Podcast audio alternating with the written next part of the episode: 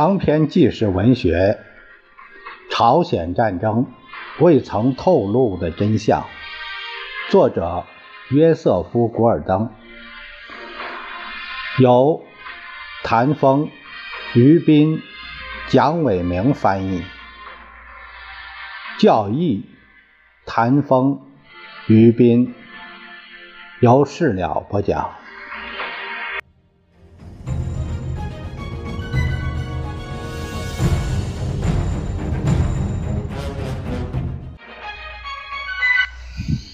我们继续第七章的内容。接下来的题目是麦克阿瑟给参谋长联席会议出难题。参谋长联席会议既对麦克阿瑟无休止的增兵要求感到不快，也对一项看来是寓意难以置信的反攻方案不甚满意。麦克阿瑟在整个夏季都在不断地向五角大楼要求更多的部队，并终于以死缠烂打的方式使参谋长联席会议妥协让步。让联席会议的参谋长们感到沮丧的是，麦克阿瑟对他们打算限制的东西进行了最为随心所欲的解释，其实就等于。对他的限制没起作用。其中一件事就是八月十日，这是白宫做出的决定，把陆军第三步兵师调给麦克阿瑟。该师是美国总预备队中所剩无几的部队之一。这些部队要留住美国大陆，以便在全面战争的情况下使用。克林斯将军在转达这一命令时，对其中所包含的危险程度提出了警告。他说：“在将该师从总预备队中抽出时，参谋长联席会议已经接受其后果，那就是在以后的几个月里，美国满足其他可能要求地面。”作战部队的能力进一步严重削弱，以及陆军为你战区训练补充部队的能力也进一步严重削弱。参谋长联席会议认为，该师应作为你战区的预备队，因为根据你的报告，你打算在你所拟定的攻势中投入目前在你战区或正在途中的所有战斗预备队。我们还进一步认为，除非是出于最为紧迫的原因，这是最为紧迫做了着重的这个重点。你打算允许这个师有足够的时间训练，以达到可接受的最低限度的训练水平？因为该师抵达你战区的时候，战斗力十分低劣。在整个七月和八月初，参谋长联席会议对麦克阿瑟的整个做法日益不安，尤其是他们缺乏任何关于仁川登陆的确切情况，所知道的仅仅是登陆的时间和地点。柯林斯、范登堡在七月十三日、十四日访问东京之后猜测。麦克阿瑟是故意守口如瓶，因为他担心华盛顿走漏了风声。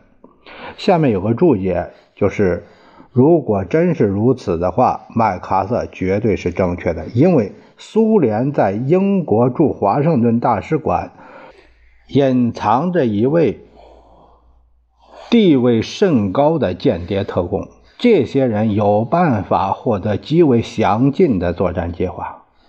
那么我到第八章，呃，有关菲尔比、伯基斯和麦克莱恩的事迹还要讲到，这里只是先提一下。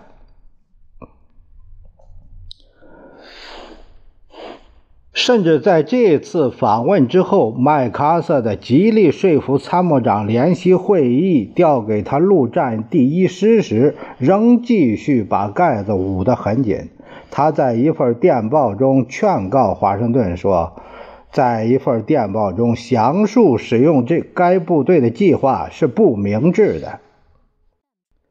在七月二十四日的一次电传会议上，麦克阿瑟被追问是否仍然有可能在九月中旬登陆。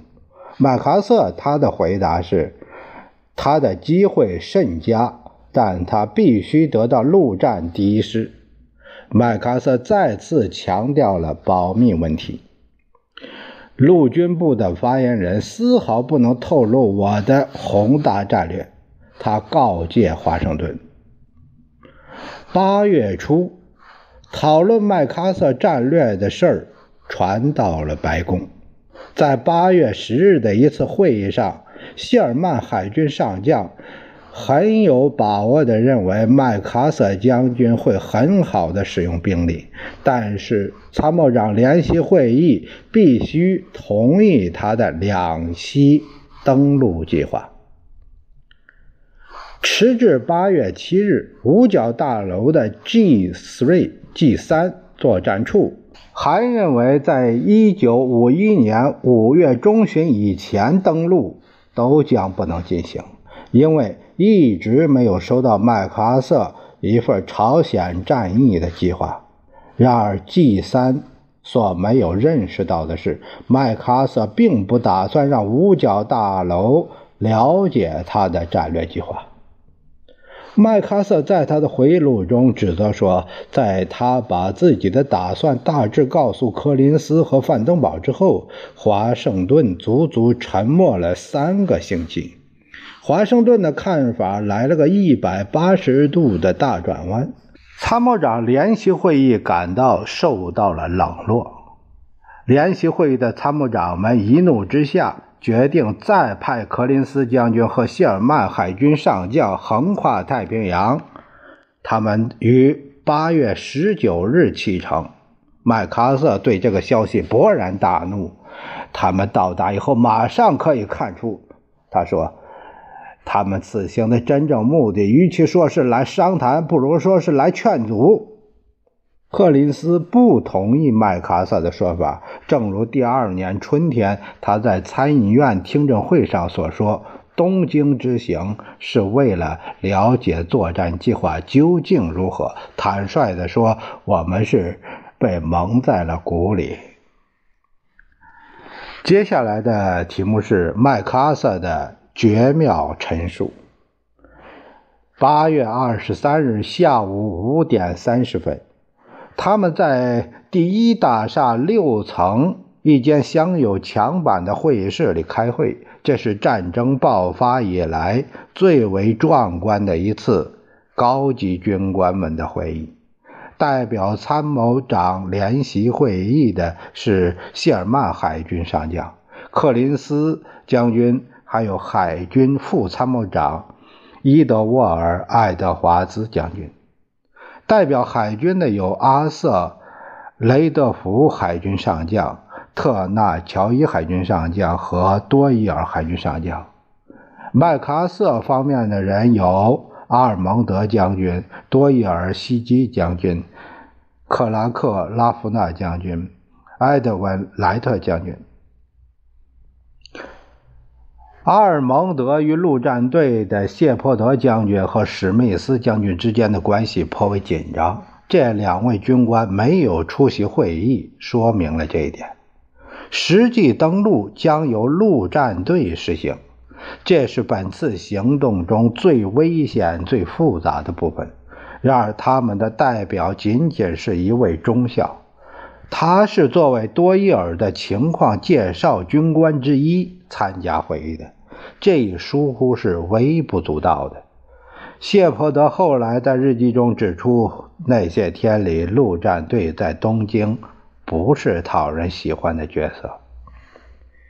海军方面首先介绍情况，总共有八人，他们一个接一个的走进会议室。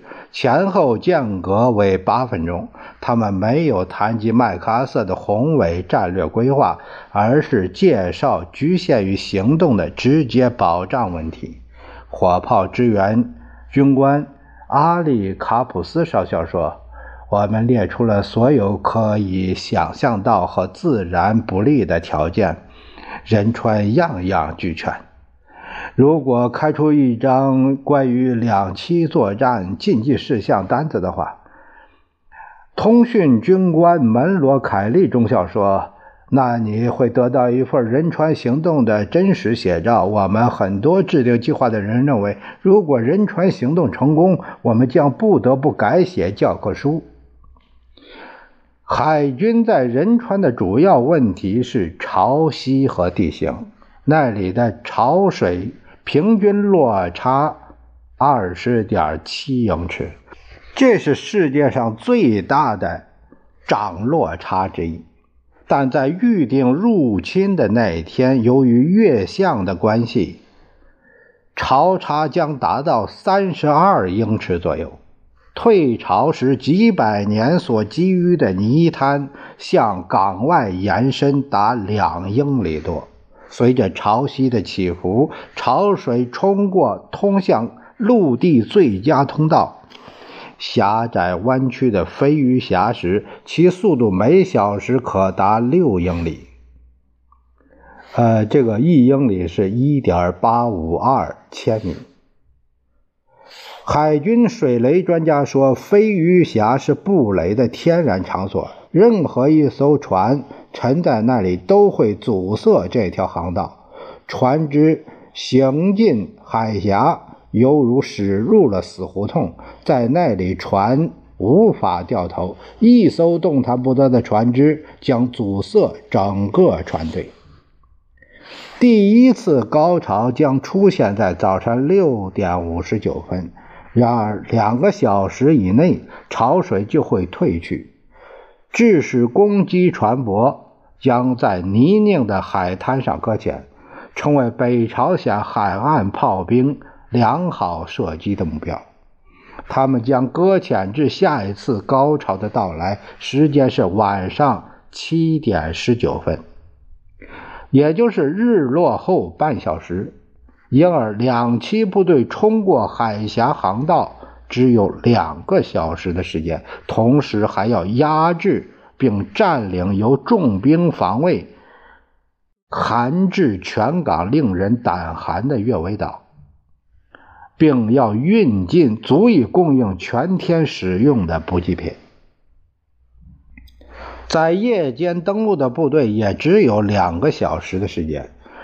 上路后，部队要建立一个滩头阵地，运进补给品，并部署防御，以顶住北朝鲜人的反击，直至下次早朝的到来。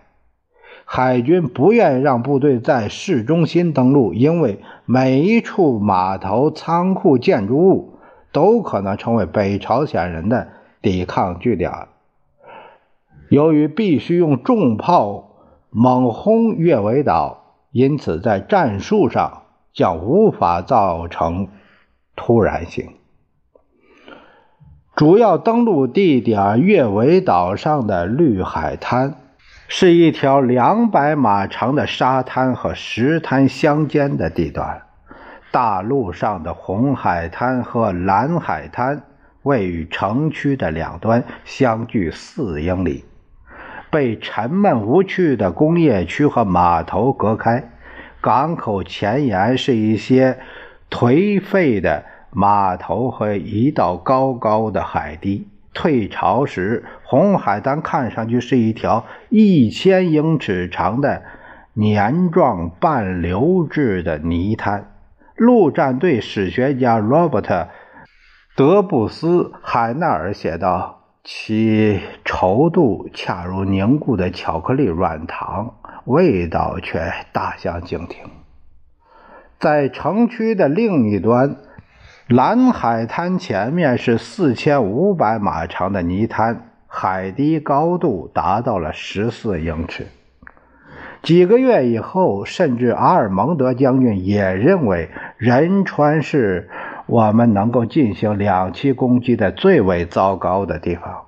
但正因为它是最糟糕的地方，在军事上也可能是最好的地方。如果麦克阿瑟能够把看来是不利的条件化为对他有利的条件的话，将指挥海军的多伊尔指出，把船只驶进狭窄的航道十分危险。谢尔曼嗤之以鼻，他说：“我将毫不犹豫地把一艘船开到那里。”你说起话来就好像是范瑞加特一样。这个范瑞加特呀，是北方的海军将领，以勇敢著称。麦克阿瑟对他的这番话颇为赞许。柯林斯将军在海军介绍情况之后的发言中，对第八集团军突破釜山包围圈的能力表示担忧。会议之前，克林斯曾匆匆走访第八集团军司令沃尔顿·沃克将军。沃克为堵住他千疮百孔的防线上的漏洞忙得不可开交，焦头烂额，无从考虑今后突围的事情。此外，由于陆战队第一旅将从沃克的部队中抽调出去，并配属给反攻部队，他的兵力也将被削弱。柯林斯警告说：“如果第八集团军不能向北进攻，这对入侵仁川的部队来说，也许是灾难性的。”他提议以群山作为替代地点。这个海港位于仁川以南一百英里，没有仁川那些不利的自然条件，接近北朝鲜人民军穿过论山和大田的补给线。更为靠近第八集团军的战线，因此会使联合国军的两支部队更容易会师。谢尔曼表示同意，他请求麦克阿瑟忘掉仁川，进攻群山。麦克阿瑟坐在那里一言不发，面无表情，一边抽着他的烟斗，一边听着海军参谋人员克林斯和谢尔曼的发言。他们的发言结束后，麦克阿瑟又沉默了片刻，似乎是为了最大限度地获得戏剧性的效果。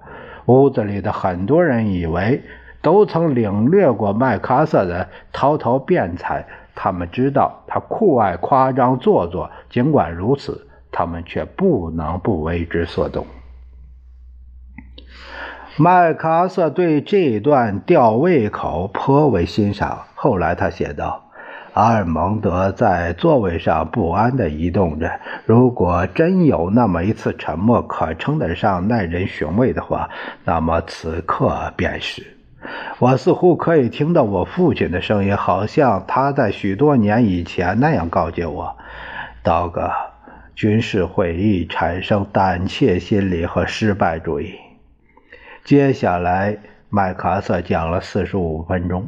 刚开始时语气平缓，然后逐步以娴熟的技巧突出重点。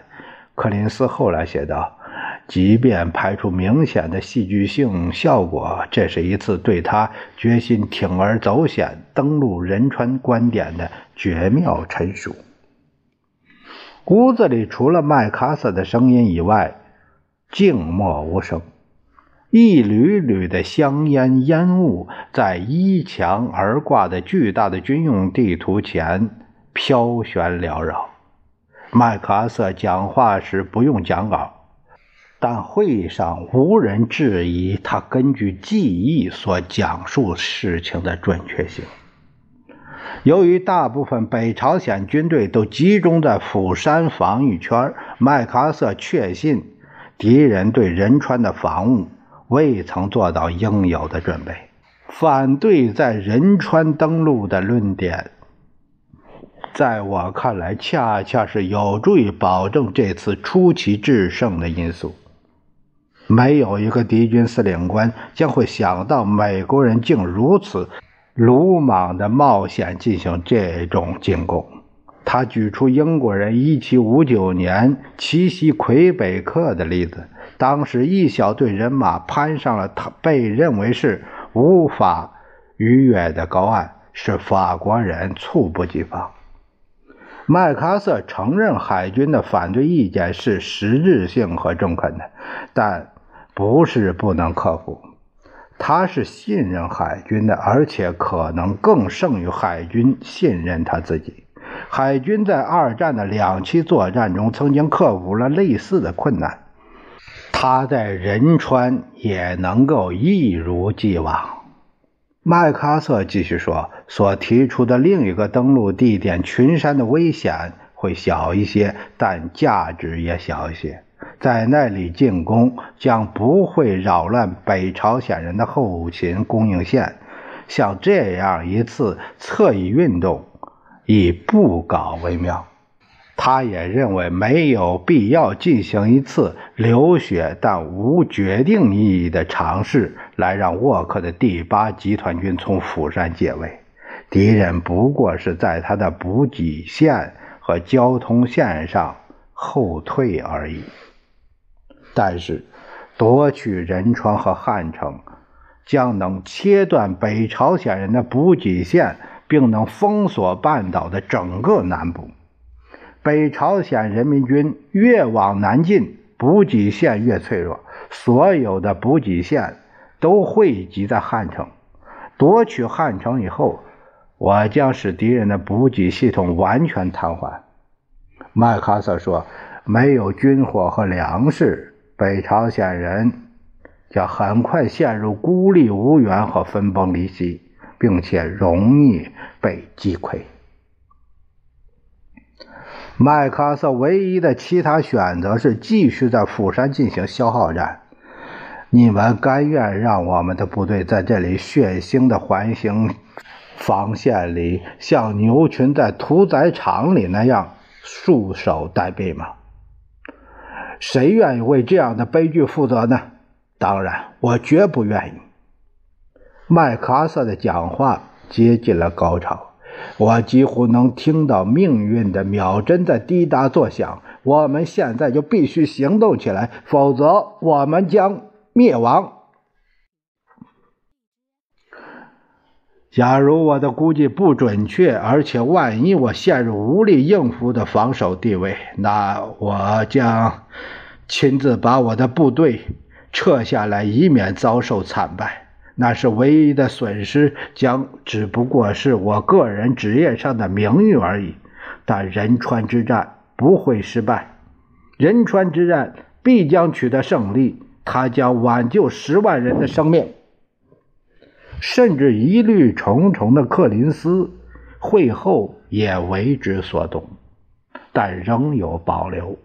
第二天，海军上将希尔曼和雷德福与两位被排斥在会议之外的陆战队将军奥利弗·史密斯和莱缪尔·谢泼德谈话。